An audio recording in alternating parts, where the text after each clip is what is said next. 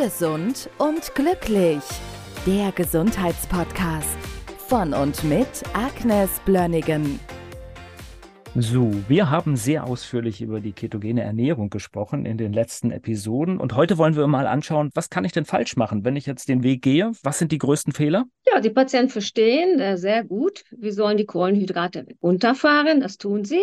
Und dann essen sie unfassbar viel Fett. Und wenn jemand wirklich abnehmen will, dann ist unfassbar viel Fett wird nicht funktionieren. Also wenig Fett geht auch nicht, aber zu viel geht auch nicht. Also wenn jemand nicht abnehmen kann, ist natürlich super schwer zu sagen, was jetzt zu wenig oder zu viel ist, aber an dem Ergebnis können wir es messen. Also wenn, wenn das, was bewirkt werden soll, nicht passiert, dann müssen wir gucken, warum geht das nicht? Also wenn jemand kommt und sagt, ich mache jetzt drei Monate Keto und habe jetzt nur ein Kilo abgenommen, dann denke ich, irgendwas passiert da. Also entweder hast du zu viel Stress, das kann sein, dass das, also Stress macht auch Insulinresistenz. Insofern, wenn Sie sehr viel Stress haben, zum Beispiel Schichtarbeit machen, dann kann es sein, dass es ein Hindernis ist. Da müssen wir überlegen, wie wir das hinbekommen. Da müssen wir die Nebenniere stützen, was weiß ich, was wir machen müssen. Aber da müssen wir hingucken, irgendetwas blockiert, blockiert das Abnehmen, blockiert dass die Ergebnisse eintreten. Das Abnehmen ist aber nicht das Einzige. Aber es ist sehr häufig der Fall, dass das irgendwie daran festgemacht wird, irgendwas funktioniert nicht. Und die Leute essen sehr viel Fett. So, das ist ein Riesenproblem dass sie zu viel essen.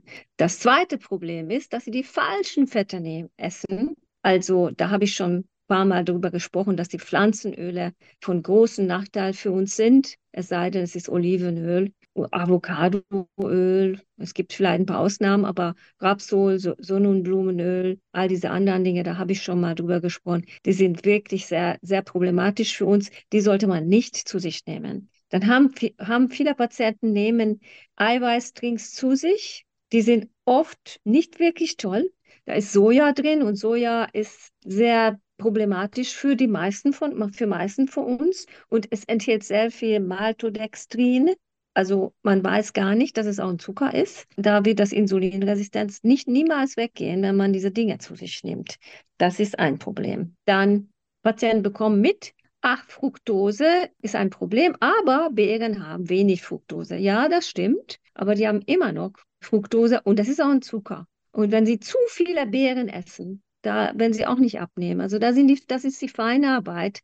Ich sage, ich mache jetzt diesen Podcast, damit die Leute nicht entmutigt werden. Ah, bei mir funktioniert Keto nicht. Natürlich funktioniert das, wenn äh, also bei, bei vielen ist es ganz einfach, aber wenn es nicht funktioniert, gibt es immer noch irgendwelche Klein Kleinigkeiten, die wir dann besprechen sollen und dann gehen wir das an. Viele Keto-Bücher, also eigentlich finde ich kein Buch richtig gut, weil in diesen Keto-Büchern sind, das sind oft Dinge empfohlen, die sind nicht wirklich ketogen.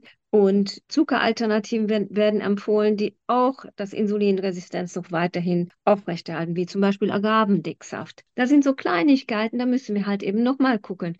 Wie sieht die Ernährung jetzt aus? Wie sieht die Lebensweise jetzt aus? Was gibt es da vielleicht an Problem, Problemen, die wir noch lösen sollten? Und die sind in der Regel auch meistens gut lösbar. Und du hast jetzt gerade so Kochbücher. Das ist ja durchaus ein Mittel der Wahl, wenn man Ernährung umstellt. Aber ich muss auch feststellen, da steht halt ganz oft, ja, also insbesondere bei Ölen stehen da ganz gruselige Dinge oft drin, was man nehmen ja. soll. Also mhm. da sollte man immer schon ein gewisses Wissen haben und das auch austauschen. Ja, richtig. Also das ist, also ich kann kein einziges Buch richtig empfehlen, weil das Wissen über Keto erweitert sich täglich. Und ich glaube, dass viele Bücher sind schon längst überholt und über die Wirkung mancher Nahrungsmittel ist man auch nicht so ganz klar gewesen. Und ja, also im Moment kann ich keinen empfehlen. Das ist einfach eine individuelle Betreuung, ist viel, viel, viel wichtiger, dass jemand, der sich auskennt, dann an der Seite von jemandem steht, der mit ketogener Ernährung Erfolge bezwecken kann und will. Wir sprechen ja so ein bisschen über die Fehler, die passieren können. Ich glaube, dann eine mhm. Gefährdungsstelle ist auch die, wenn ich essen gehe, wenn ich eine Kantine nutze, weil da habe ich natürlich auf viele Dinge keinen Einfluss. Ja, das ist, das ist absolut richtig. Also das, das ist ein echtes Problem, weil viele Kantinen benutzen Fertigsoßen von diesen billigen, schlechten Ölen eine ganze Menge. Das irgendwie zu umgehen ist gar nicht so einfach, aber erstmal in erster Linie müssen wir wissen, was das ist. Also einfach ein Auge drauf halten. Und zu wissen, wir haben immer Alternativen, aber erst dann, wenn wir das erkennen, was da vielleicht nicht so optimal läuft. Und dazu ist, wie gesagt, individuelle Betreuung sehr, sehr wichtig. Wenn, wenn es nach einer Weile funktioniert, dann weiß, weiß der Patient sehr genau, was geht und was nicht geht. Aber bis dahin müssen wir das einfach mal ein bisschen engmaschiger angucken und sehen, dass die Ergebnisse tatsächlich so sind, wie, wie erwünscht. Und selber machen ist immer eine Alternative, auch wenn sie ein bisschen aufwendiger ist. Ja, natürlich, das ist absolut richtig. Also äh, wenn du selber machst, was du dann hast, weißt du ganz genau, was da drin ist. Also ich, ich gehe mittlerweile auch sehr wenig aus, weil ich das, das ist zu kompliziert.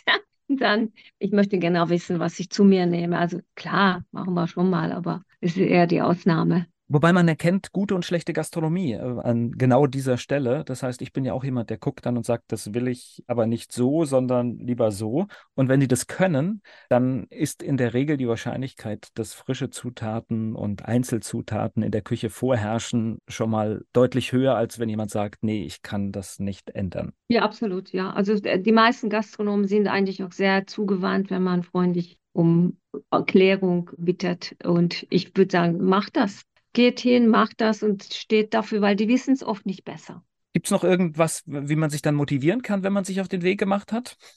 Nicht aufgeben, Fragen stellen, wissen, dass es immer einen Weg gibt. Viele Eiweißdrinks haben Proteine drin, die sehr schlecht bioverfügbar sind. Und also das muss ich jetzt so pauschal sagen, weil es einfach zu vielfältige Eiweißquellen gibt. Aber viele sind eben sehr nachteilig und ich, ich würde sowas einfach gar nicht zu mir nehmen. Da so, sollte man lieber das Geld sparen und echte Nahrungsmittel für sich selber kochen und also Lebensmittel. Nahrungsmittel sind das, aber Lebensmittel sollte man lieber selber basteln zu Hause in der Küche. Gesund und glücklich. Der Gesundheitspodcast von und mit Agnes Blönnigan. Die im Podcast dargestellten Inhalte dienen ausschließlich der allgemeinen Information. Sie stellen keine Empfehlung oder Bewerbung der beschriebenen oder erwähnten diagnostischen Methoden oder Behandlungen dar und ersetzen keinesfalls die Beratung durch Therapeuten. Bitte wenden Sie sich bei gesundheitlichen Fragen oder Beschwerden immer an die Therapeutin oder den Therapeuten Ihres Vertrauens.